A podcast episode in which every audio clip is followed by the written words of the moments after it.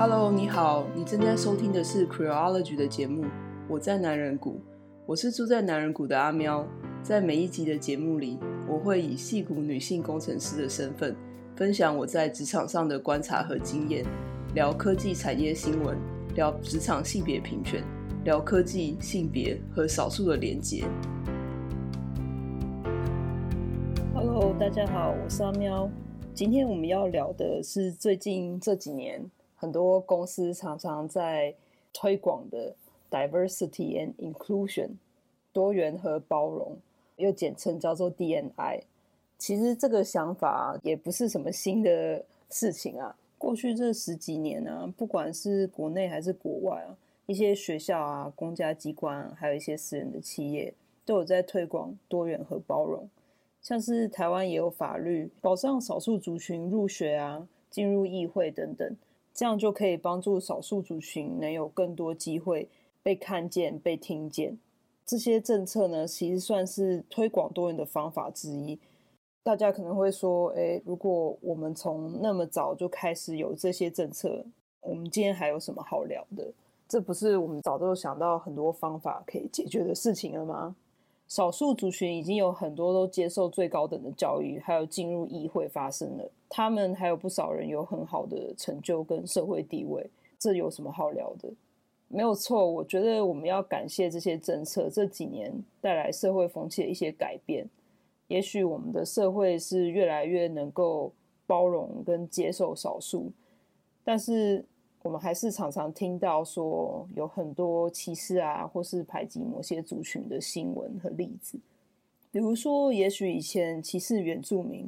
后来歧视讲台语、客语的人，现在歧视外来移工等等。我只能说，改变社会风气不是一天两天就可以完成的事情。推广多元与包容，也不是像一个待办事项这样子，全部打勾勾，这个目标就完成了。也有很多人觉得很气馁，或是觉得非常的心累吧。觉得哎，推广多元或是性平这么久，女人都可以当总统了，同志都能结婚了，最后还是在网络上或是生活里遇到很多厌女的人、恐同的人。我觉得这件事情最近在我工作上有类似的事情，让我觉得很有感触。但是跟厌女恐同没有什么关系啦。主要我有一部分的工作是要透过沟通去让团队能够理解彼此，有共识的去合作。每次花很多时间在沟通，哎，觉得好像大家都很有共识哦。但是只要稍微放松一下，过了一周又发现，大家又好像鸡同鸭讲，没有什么共识哦。这个经验真的让我深刻的体会到，我们真的是不能放弃沟通。每次沟通很久，有时候顺利，有时候不是那么顺利。但是我觉得这样加加减减，这样进退之后，加总以后，还是有觉得，哎，团队好像真的有一点点更有共识了，更有默契了。我在观察到这些的时候，其实内心还蛮感动的。毕竟我想到的是，大家其实都是来自不同的生长环境，能够有一些默契跟共识，其实是非常珍贵的。总之，我们有女总统，台湾也能够让同志结婚，这些事情真的不会让社会一夜之间就变得不厌女又不恐同。我们还是要继续努力沟通下去。这也是为什么我一直都还蛮支持 Queerology，然后现在也一起制作一些内容，就是因为我觉得我们就是要持续努力的沟通下去。好了，回到正题来说一下多元和包容。最近这几十年，很多科技公司都在努力推广多元和包容。我在前面几集也有提到，因为公司男女比例、种族比例非常的悬殊，还有加上近几年有一些性丑闻的新闻，科技业自己本身也受到很多舆论的压力，觉得说要好好来改变他们的形象。还有很多公司在推广多元包容这部分的时候呢，他们下了非常大的苦心跟金钱。这部分的工作呢，有一些是由公司的人资部门去负责的，有一些公司呢，则是另外在招聘多元执行长去领导和组织多元团队。究竟多元执行长这个职位实际上在做什么？到底为什么多元和包容对科技公司如此重要？除了公司形象以外，还有什么原因让科技业这一波多元的运动，在多元执行长的带领之下，他们还实施了哪些政策，去让公司的组成更多元，创造一个更包容的环境？最后，这些政策到底有没有效？即使有效，这些政策真的有让工作环境变得更友善、更多元吗？还是只是一些表面上的成效？真正的多元和包容，在私人机构和资本主义之下，只是一种理想呢？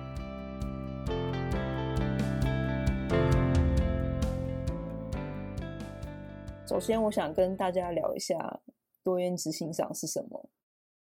我一开始听到这个职位的时候啊，我觉得还蛮有趣的。一个公司如果需要多元执行长这种职缺，是不是表示这间公司一开始就不多元？如果我们以一个公司组成本来就应该要多元的角度来看的话，真的会觉得说，哎，有点莫名其妙。本来就应该要发生的事情，为什么还需要多开设一个职位去表示公司很注重多元呢？我其实也不是觉得说不应该有这个职位，只是一开始听到的时候，我觉得还蛮有趣的啊。不过仔细一看，其实。多元执行长的工作还蛮五花八门的。简单的来说，多元执行长的主要工作是要让工作环境变得更多元，让公司内部更包容少数或是非典型的员工和客户。在比较传统的眼光来看啊，他们的工作大部分是推动公司内部文化的改变，比如说在公司里面做多元文化的训练啊。教育员工重视少数的声音啊，不要去歧视或是排挤来自少数族群的同事啊，或者是说透过改变公司的政策，或是公司招收人才的流程的话呢，也许可以让公司内部的组成更多元。这样，其实这部分的工作比较多是接近比较传统人资的工作，所以其实有很多没有多元执行长的公司。这部分的工作是由人资在做的，但是其实从比较广义的角度来看呢，有些公司的多元执行长除了这些传统的人资的工作，他们也负责代表少数族群的声音。比如说这样讲好了，公司发表声明的时候，或是公司研发产品的时候，他们用的文字或是他们用的方法，是否有考虑所有的人，包括少数族群？当公司做一些关键的决策的时候，有没有考虑到少数族群的利益？比如说，现在很多网站啊，或是科技产品，都有做无障碍友善的功能，会考虑到说有些人有视力上的困难啊，所以现在有很多网页是让视力障碍的朋友也能用听的知道网页的内容。还有，就像前面提到的，多元执行长的工作通常由人资部门负责。有些人资部门会有特别的团队去领导这些工作，但是这样的组成其实常常被批评，因为人资部门的这个团队呢，他们有自己的考量跟目标，对公司的影响是非常有限的。所以有些公司会让管理阶层的最高层有多元执行长，让他直接直属于公司的最高领导人，就是 CEO 啦，让他有更多影响力。不过这还没有回答我之前问到的一个问题，就是说为什么公司需要多元执行长？其实这个还蛮多原因的。第一个是这几年在职场内多元的声音慢慢抬头，比较受到社会大众的重视。比如说在上一集我有提到，CNN 曾经指控很多大公司不愿意公开公司的男女比例、种族比例的资料。说这些好像是公司的商业机密，所以后来这些内外的舆论跟压力啊，这些公司不得不公开这些资料，而且透过公开这些资料，这些公司也不得不承认，他们真的是有组成不多元的问题，他们真的需要改变。还有像是去年的 BML 事件，其实很多公司呢，趁着这个事件呢，宣布一些声明。承诺他们会更重视，而且建立一个更包容的工作环境。突然间，那个多元执行长的职缺就还蛮多的。还有就是专门做多元文化训练的一些顾问公司，他们生意也突然变得超好。第二个呢，就像前面提到的，多元执行长工作其实非常的杂，需要有专门的人和团队去带领。对于大型公司啊，其实用多元执行长是一个比较有效的方法。第三个呢，美国统计单位预估，在二零四五年的时候，白人的比例会占的比其他人种的比例还要低。也就是说，你在美国路上遇到十个人，会有大约四五个人是白人，四五个人是来自其他族群的人。也就是说，公司其实再也不能只做白人的客户生意，他们更需要为了未来市场里面的少数族群设计商品。很多研究就发现，多元跟包容的工作环境能增进员工的生产力和向心力，所以这也给公司有更多的动力去做这样的投资。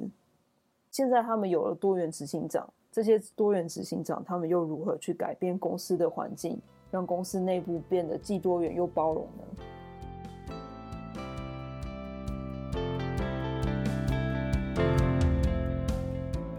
一般来说啊，多元执行长和其他公司里的最高长官一样，他们都要设立他们的目标。有些人会说是 KPI，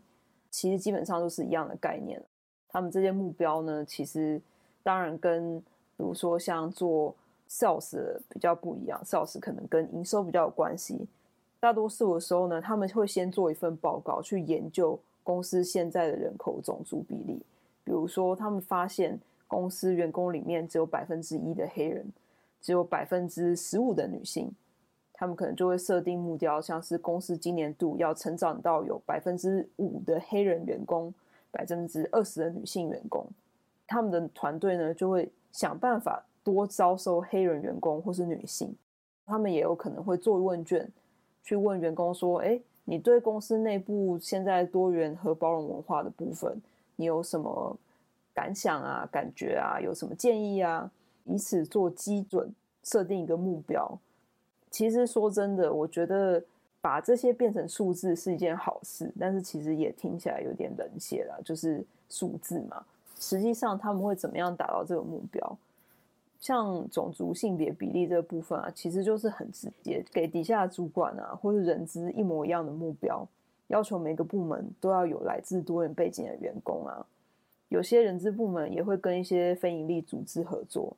因为这些非营利组织呢，他们可能是有特别的去吸引多元族群的参与者，比如说开放一些课程啊、聚会啊，去帮助少数或是女性的工程师啊。这些机构呢，他们通常也会有一些时间或是空间，比如说哦，网站的一个页面啊，或者说他们的聚会里面啊，有一段时间啊，是让这些公司去招收员工的多元执行长呢，或是多元团队呢，这些人资，他们可能就会跟这些非营利组织去合作，用这些空间或者时间，让他们自己在多元族群面前有比较多曝光的机会啊。不过，其实我觉得这种追求数字啊，也同时带了一些问题啦。即使组织里面有比较多的少数族群，他们是不是还是被歧视的那一群？虽然他们也就是进了公司啊，在工作机会啊和公司其他人相处上面，有没有被一样的平等对待？很多人还有少数族群自己都会觉得啊，少数族群在找工作上，比较占优势。这些少数族群进入公司之后啊，有些人还会甚至瞧不起这些加入的少数族群，他们认为说这些能力呢，其实并不和其他人一样，他们凭什么和自己一样平起平坐？有时候长官也许也会因此不把重要的工作交给少数族群，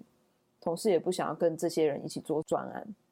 或是有机会升官的时候，他们就不会考虑这些打跨虎，能力比较差的少数族群。所以其实我常常听到一些言论啊，说什么哦，谁谁谁是一个很好的主管啊，他是真的很有能力，不是靠他是女性才晋升的，或者说啊，谁谁谁很没能力啊。他都是靠他女性的优势进入到这一行啊，而且常常说这些话的人还都是女人。其实我觉得每次听到我都觉得蛮心累的。作为女性呢，要爬进这一行，爬到上层已经够累的，她还要独善其身，哦，不能穿太少，不能撒娇，所有言行举止都要超级小心，这样我们才能清白的获得晋升的机会。其实我前一集也有提到，这种每天面对伪侵犯啊，对这些人都是很辛苦的。也因为这样子，聊到多元的时候啊，通常都会提到包容，因为光只是人数的改变是不够的，公司组成的改变其实这是不够的，他们能不能够被其他人包容才是最重要的，所以很多公司啊会举办反偏见训练，或是各种教育员工如何包容少数族群的讲座。其实我之前也参加过类似的活动，我那时候参加的是反偏见训练，就是让员工去意识到说什么叫做偏见，什么样子的行为是带有偏见的。其实我觉得那时候公司他们的用意是好的。但是我觉得实际上是有一点点尴尬的，比如说要我跟身边的同事去聊这个话题，聊的时候我自己会觉得很不安全，觉得那个男同事也有点尴尬。平常呢，他是一个非常尖锐、非常大方的，会去聊工程相关的话题，但是当我们在讨论的时候，我可以感觉到他其实非常小心的在跟我讨论多元的问题，他话变得超级少。就是很怕说哦，得罪了我。讨论完以后，我其实也不太确定说大家是否真的有学到什么。但是我很确定的是，这个讲座的顾问公司应该又赚了一大笔钱了。其实那时候也有点讽刺，就是我观察到我们公司内部的高层主管，通通都没有参加这个讲座。当然，主管都很忙，没有空闲。但是这也让我开始怀疑公司的高层是否真的有。心要推动这个多元和包容，或是这只是一个花钱达成某个 KPI 上目标的方式。不过，当然不是每间公司的训练都是这样。我只是聊聊我自己的经验啦，我也很好奇其他人的经验如何。因为这样的训练其实实行已经很多年了，是不是有真的让公司内部文化比较不歧视？我看了网络上的一些评论，其实蛮乱的。有些研究说有用，有些研究说没用。有人说感觉不舒服是正常的，因为本来偏见训练就是挑战旧有的思想，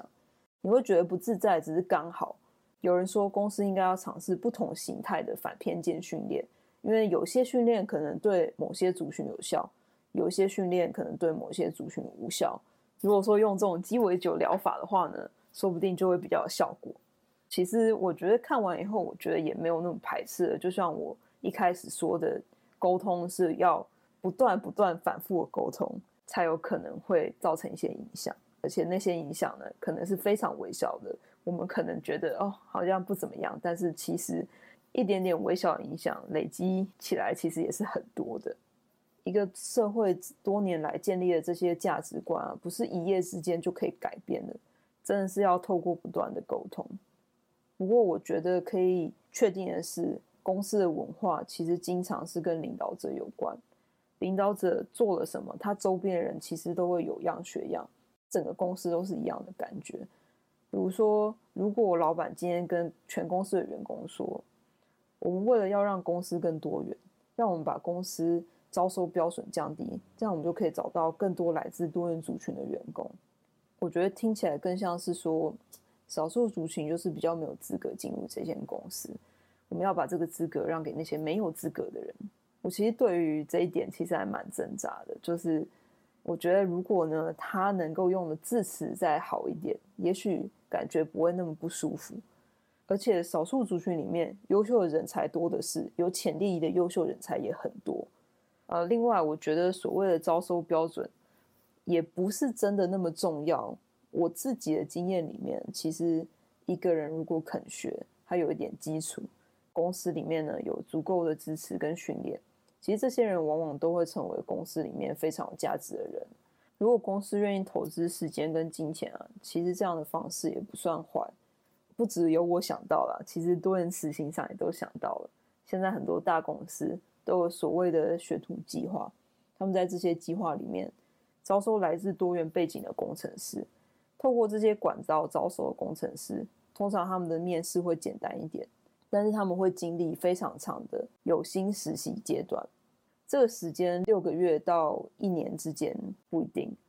在这时候呢，他们要尽力在工作上证明自己。等这个六个月或一年时间到了，公司就会根据他是否符合全职工程师的标准，去决定是不是要正式约聘。其实我觉得这其实是一个双赢的方式，一方面省下公司花更多人力啊和资源去筛选资格，另外一方面又提供了多元背景的人工作机会。总之，我是觉得这是一个令人开心的消息啦。不过不管如何，我觉得公司人口组成的改变是好事，但是这真的只是开始。我觉得包容这块不但重要，而且是非常重要。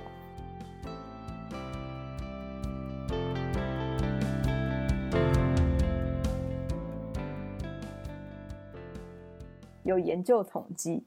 有百分之五十的科技业女性在三十五岁以前就离开科技业，也就是说，两个进入科技业的女性，就有一个在三十五岁前离开科技业。相较于其他产业，大约只有百分之二十的女性在三十五前离开职场。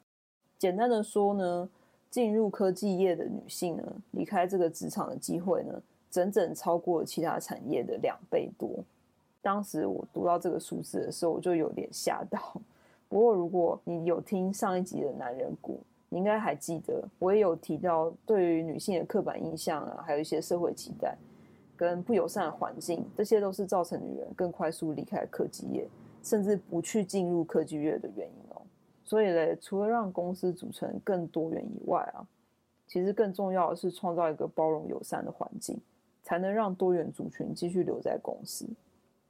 有些推广多元和包容的顾问公司啊，还有非营利组织，他们就说，能够让一个组织变得更包容多元族群的方法，就是让更多比例的领导阶层是来自多元的背景。所以他们通常呢会以帮助女性进入科技产业或是升职成为领导阶层为主，办一些很激励人心的讲座啊，或是导师的一些计划，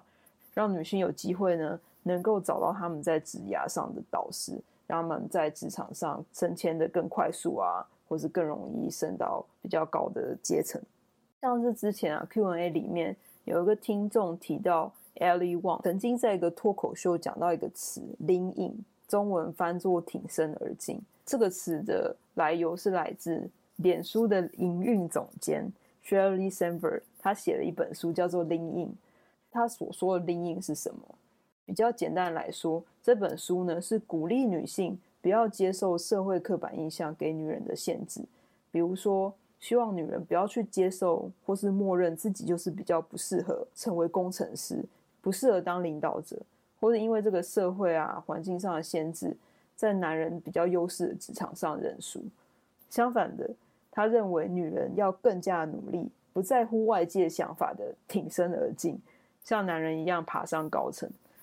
他也发起了这个挺身而进 Lean In 的运动，这个组织一直持续的在各大公司做相关的讲座，有一些是免费的，有一些是在公司内部的。他们很努力的在帮助女性进入男性优势的职场，或是帮他们进入高层。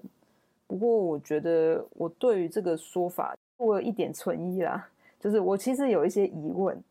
不过，因为这样一讲，可能要讲很久。所以我就今天就放过大家，下次专门做一集讲我对于挺身而进的这个说法的一些疑问啊、想法。除了提供更多机会啊，提供很多指导之外啊，这些推广多元文化的团体，他们也建议公司让工作的时间和空间更自由，好帮助在负责比较多家务或是接送小孩啊、照顾小孩这些任务的母亲们，能够不需要在家庭和工作之间做的选择，其实这点让我觉得有一点治标不治本啊。因为其实比较大的问题是家务分工的问题，而不是母亲是不是有足够的时间去兼顾家庭和工作。不过我自己还是很支持公司给员工有更多时间和工作的自由。毕竟，如果是男人需要兼顾家庭和工作的话，他们也是需要有更多的时间跟空间的自由。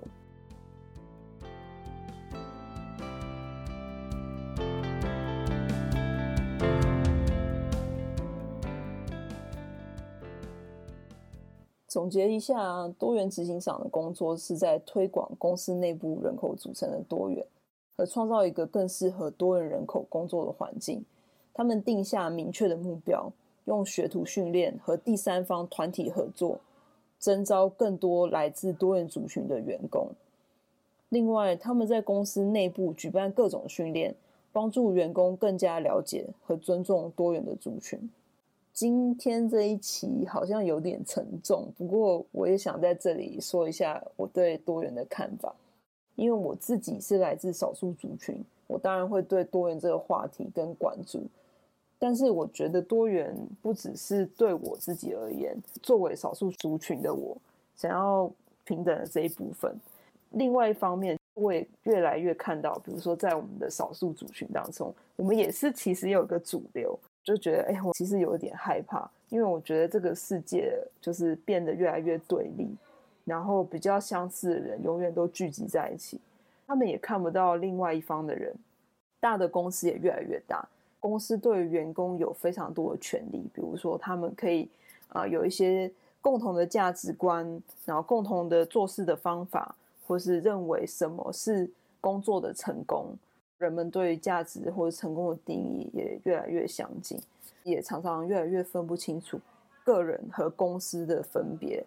举个简单的例子好了，其实，在戏谷，我觉得有很多令我匪夷所思的一些新创公司，他们解决的问题呢，通常在戏谷创投里面会认为，哦，这些公司是比较有潜力的公司，而这些做创投的人呢，也是少数会觉得哦，这个是一个问题，我们需要来解决。所以我觉得比较可惜的是，这些资源啊、人力啊，解决的事情其实都不是属于多数人的，而是属于拥有少数的资源，能够负担起这些消费的一群人。铁丝拉，大家会觉得，诶，它制造电动车对世界能源比较好，但是大家想想，电动车是谁可以负担得起？是谁需要开车？只有有钱人会需要车，只有有钱人会开车。这世界上有非常多的人，他们连一部普通的车，甚至脚踏车都负担不起。但是呢，世界上大部分的资源呢，都投入在这些比较少数人的利益上面。第二个例子是。我自己是发现了非常多的小公司呢，都会被大公司买走。但这种商业模式是可以理解的，因为毕竟就是被大公司买走，哎，你可以一下子获得很多的啊、金钱。你努力了这么久，就是为了就是可以有一点回报嘛。但其实我也有点担心，就是在公司对于个人的影响力这么大的状态下。会不会有一天，我们全部的人呢，都是来自世界上五大公司，然后我们所作所为呢，其实也被这个世界上五大公司给控制着，然后我们的价值观或是我们能做的事情，也是被这些公司给控制。那这也是我比较担心的一点，因为这样子啊，我自己在看创新的产业，我会觉得说，公司如果可以多元，可以一开始就影响到公司商业的一些决策。去考虑到少数族群的利益，去想说，哎，他们会遇到什么样子的问题？很多新创公司的口号都说，他们要颠覆世界，他们要让世界变得更好。我自己是希望呢，这不只是一个口号，而是一些能够被实践的理想，让这些少数的资源真正是投入到少数族群上面。不过，我觉得现在就是看起来还是有点悲观，毕竟大家看这个铁丝拉，这还是这么多的钱投进去。不过，这些推广多元的这些努力，其实也是这几十年的事。我自己会觉得说没有错，我现在看不到改变，但是我们现在已经有人在推广跟推动这些事情了。如果我们能够持续下去，继续给这些企业压力，也许未来企业会更努力的去设计这些为少数族群着想的产品。好啦，今天这集就到这里。前几集我有讲到一些职场性骚扰的事件，还有一些违侵犯的问题，所以下一集我想和大家聊聊女性应该要如何去面对这些性骚扰跟违侵犯。除了默默离开这个不好的工作环境，还有什么方法可以更好的处理呢？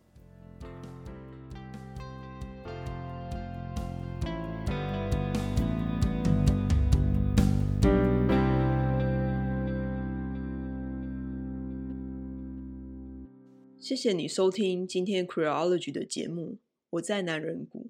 我们是一群关心性别议题的朋友，在平常忙碌的生活中拼凑时间，克服各地时差，一起来制作这个节目。